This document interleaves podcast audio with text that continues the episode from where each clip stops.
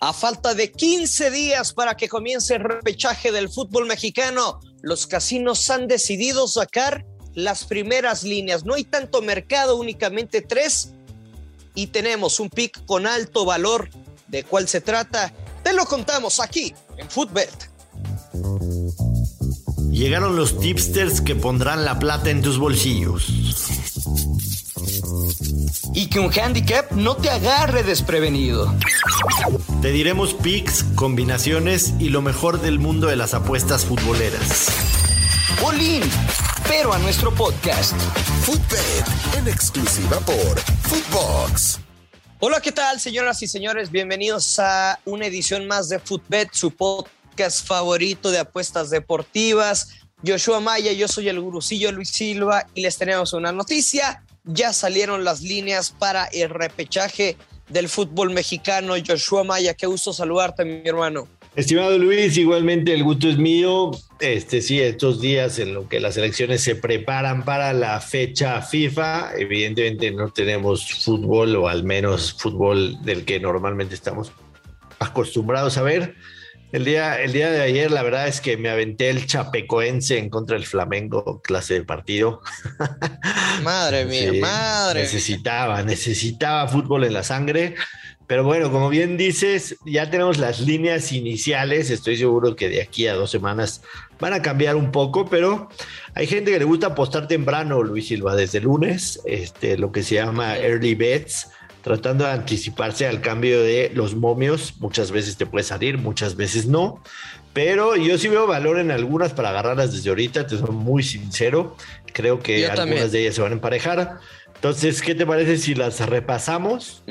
Eh, la primera de ellas, por supuesto, todavía no hay fecha. Espera, pausa, pausa. Joshua, nada más una duda. Del casino en el que lo estés viendo, en mi caso yo solo tengo respecto a Moneyline, doble oportunidad y empate no acción. ¿Contigo tienes respecto a los goles? No hay más, no hay más. o, igual que yo. Sí, no hay nada más porque evidentemente ahí hay, ahí hay un poco más, digamos, de, posibilidad de que cambien, entonces los casinos no se arriesgan. Estamos básicamente, como bien dices, con los money line y este, las dobles oportunidades. Empate no acción es lo único que, hasta el momento ha salido, ¿no? Nada más para estar en el mismo canal. Estamos en el mismo canal. Estamos en el mismo canal. El primero de ellos, Santos Laguna, menos 118 el empate más 250 y Atlético San Luis más 265. Yo definitivamente le veo mucho valor a agarrar a Santos desde ahorita. Atlético San Luis cerró la temporada con tres empates, dos derrotas, un empate, una derrota. La verdad, con una forma bastante, bastante mala. Y pensando en que Santos Laguna de local suele ser un equipo fuerte, no fue tanto esta temporada. En nueve partidos tuvo solamente dos victorias, seis empates y una derrota. Aunque, este, digo, hay que decirlo también, eh, tuvieron, o sea, la, una sola derrota nada más y aquí va a ser a un solo partido, matar o morir. Y estoy seguro que Santos no querrá irse al, al, alargue, ¿no? Porque, bueno, no, no hay alargue, son penales directos. Entonces, los penales para mucha gente son un volado, entonces Santos querrá definirlo en tiempo regular. Aquí le veo mucho valor agarrarla desde ahorita. Santos menos 118. Yo creo que esa línea. Santos a ganar. Sí, esa línea cuando se acerque el partido, yo creo que va a estar alrededor de los menos 140. Así que podrían agarrar ahorita y ahorrarse unos 20 centavillos. Si te quieres esperar, también se van a abrir mercados de se clasifica. Y creo que Santos debe abrir con 334, que está bueno para combinar creo que aunque empataran en los 90 minutos, en los penales tienen una buena oportunidad, tienen ventaja con Carlos Acevedo bajo los tres palos. Y sabes qué? El, el hombre que no anda en buen momento es el Mudo Aguirre. Me tocó la transmisión de este último partido. Eh, el chavo no anda, no anda fino, tiene una jugada al borde del área chica que le queda un poco atrás el balón. Bueno, era más difícil volarla que, meterla. O sea, si te ponemos unos tacos y espinilleras y te vestimos de futbolista, tú lo hubieras metido hasta Escorpión Joshua. No ando Aguirre en el partido contra Querétaro en la segunda parte tuvo tres oportunidades claras de gol y es el centro delantero de Santos. Creo que es el único pero que le apoya a los laguneros. me gusta la posesión que tienen en campo rival, el dinamismo por las bandas, los volantes. Creo que Diego Valdés es un hombre importante con una técnica impresionante al golpear el balón, pero no me gusta el centro delantero de, de Santos. Pero bueno, si lo comparamos con, con el Atlético de San Luis, pues simplemente Verterame que, que, que se quedó, si no me equivoco, a un gol del campeonato de goleo.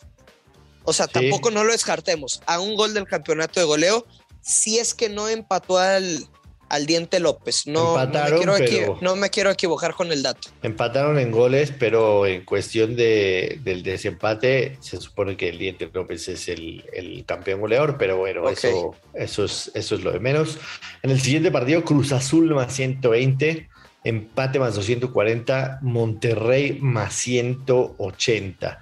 Aquí mi opción inicial podría ser la doble oportunidad Monterrey empate, aunque paga menos 182, buscaría combinar con otra, pero yo no me, yo no me, me, dejaría ir por el tema de que Cruz Azul es local. Sé que a Monterrey le cuesta trabajo.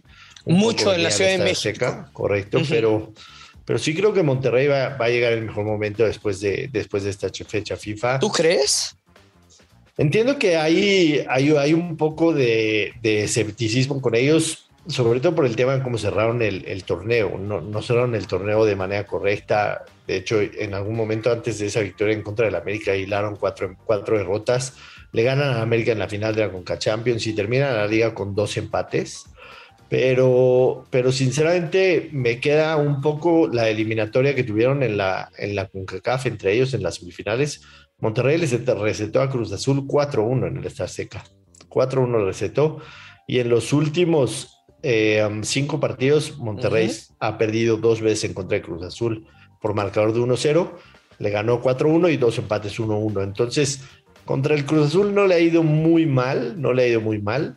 Y, me parece que, que, me iría aquí por, por Monterrey en esa doble oportunidad y quizá él se califica también. yo en este momento de las líneas, yo no me metería en este partido. Yo y también, hablo yo, estoy de, mi postura. Sí, aquí, aquí creo no que veo, se puede utilizar. Aquí no veo una ventaja por agarrarlo temprano, definitivamente. No, no, no. Te digo, me gusta la vieja confiable con Cruz Azul porque veo un partido muy cerrado. Creo que pueden quedar 1-1, por ahí el ambos anotan o, o las bajas de 2-5 y tan tan. Pero en este momento yo no le veo valor. Por ejemplo, en el siguiente partido de Toluca contra Pumas, si tú consideras que el cuadro universidad, universitario podría dar una sorpresa, creo que es el momento que tomes la doble oportunidad de Pumas gana o empata menos 120. Si tú crees eso, es el momento indicado. Totalmente de acuerdo. Sí, aquí, aquí sí veo, aquí sí veo goles. Yo veo goles en este partido. Sí, veo buen valor de, de, agarrar Pumas ahorita. Yo creo que esa línea se va, se va a cerrar un poquito, se va a cerrar un poco y, sí agarraría la doble oportunidad con Pumas empate o agarraría Pumas más 265. A final de cuentas, uno de los factores que tomamos en cuenta es el momento y, Pumas se metió en un muy buen momento claro. la liga. ¿En, finalmente, ¿En cuánto crees que termine eh, Joshua, que cierre esa doble oportunidad? ¿Por ahí de un menos 150? Sí, sí, sí, sí, definitivamente. vamos a tratar de recordar este, este podcast cuando, cuando analicemos ya los partidos de repechaje, pero, pero sí creo que debe estar en menos 150. Y finalmente, Puebla más 120, el empate más 240, Chivas más 180. Si hay uno de los tres partidos en donde me jugaría el empate, sería en este. Sería en este. Sí. y bajotas, hermano. Bajo Aunque ahorita no tenemos totales, pero, pero creo que el empate más 240 es una muy buena opción. Aunque no vale la pena agarrarla desde ahorita porque el empate siempre va a ser la, o, mayormente va a ser la opción que, más va a no, ajá. O sea, yo creo que en este partido si, si te espero, no sé, si tú eres fanático del Guadalajara y, y quieres apostar quizá por amor a tu equipo o porque sí le ves valor a, a las Chivas, lo mismo para el Puebla, es que tomes la vieja confiable el gurucillo de doble oportunidad y bajas de 3-5 Creo que el mejor pick de este juego son las bajas de dos y medio, pero le estamos diciendo que ahorita no hay. O sea, de los cuatro partidos, si tú crees que los Pumas pueden dar la sorpresa, creo que ese de los cuatro partidos el mercado con mayor valor, esa doble oportunidad. Y me encanta, por supuesto, tu pronóstico del Santos Line. Cruz Azul Monterrey, yo no me metería. Y Puebla Chivas son bajas Así que en este momento yo no tomo ningún mercado disponibles. Eh, me parece perfecto. Ya tenemos también momios de quién puede ser campeón, cómo están los momios para campeón en la Liga MX, pero ¿qué te parece si ese los repasamos mañana, Luis Silva? Ah, me los vas a guardar, me vas a dejar con las ganas. Sí, sí, sí. Los repasamos mañana. Por hoy nos despedimos porque ya se nos, se nos alargó un poquito el programa, pero mañana tenemos tiempo de repasar e incluso dar nuestros picks y ponerle ahí una puestita a Luis Silva, no le saques contra mí a ver quién va a ser campeón de la Liga MX. Y recordarle a la gente que se suscriba a nuestro podcast, que lo recomienden, que nos sigan en redes sociales. A mí me encuentran en arroba place of the week en Twitter, a Luis lo encuentran en arroba Luis Silva GG y a Footbet, entre otros más de 30 podcasts, lo encuentran en arroba Footbox Oficial. Así que vámonos, Luis Silva, y nos escuchamos mañana. Ya lo sabe, siempre hay que apostar con mucha responsabilidad y que caigan los verdes. Adiós. Bye. Esto fue Footbed con Joshua Maya y el gursillo Luis Silva, un podcast exclusivo de Footbox.